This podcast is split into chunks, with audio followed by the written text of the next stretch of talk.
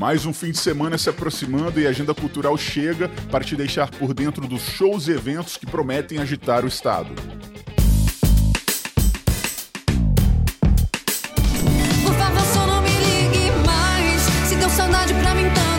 Nessa sexta, a cantora Paula Fernandes se apresenta no evento Esquina da Cultura, no centro de Guarapari, a partir das 11 da noite.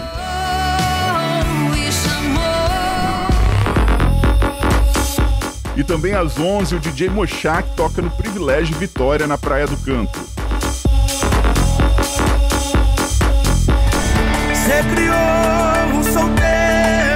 E já no sábado, a partir das 3 da tarde, o embaixador Gustavo Lima recebe Eduardo Costa na Praça do Papa, em Vitória.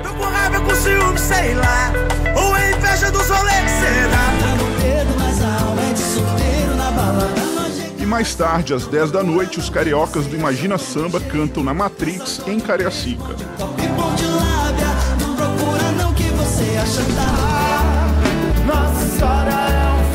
No mesmo horário, em Itaúnas, no litoral norte do estado, tem show acústico de comemoração dos 25 anos da banda de reggae Planta e Raiz.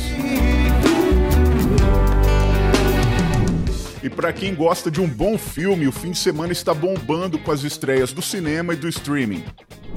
Nós imaginamos o futuro. Já o que vemos é assustador.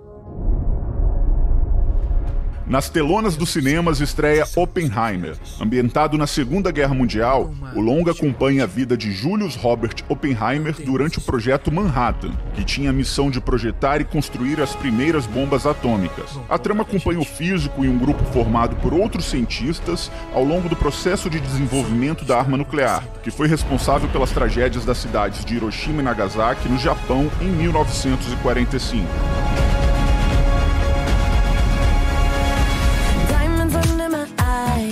Melhor dia de todos. É o melhor dia de todos e ontem também, amanhã também vai ser e todos os dias de hoje até a eternidade. Vocês já pensaram na morte? E a internet não para Eu de falar da estreia do filme Barbie. Nele, depois de real. ser expulsa da Isso é Barbie Land por ser uma boneca de aparência menos que perfeita, Barbie pro parte para o mundo humano em Isso é busca da sua verdadeira Ninguém felicidade. descansa até essa boneca voltar pra uma caixa. Pegue a Barbie! Ideias vivem para sempre. Temos notícias ao vivo do sequestro. Eu vou matar esse cara! Olha pra mim. Hoje ninguém morre.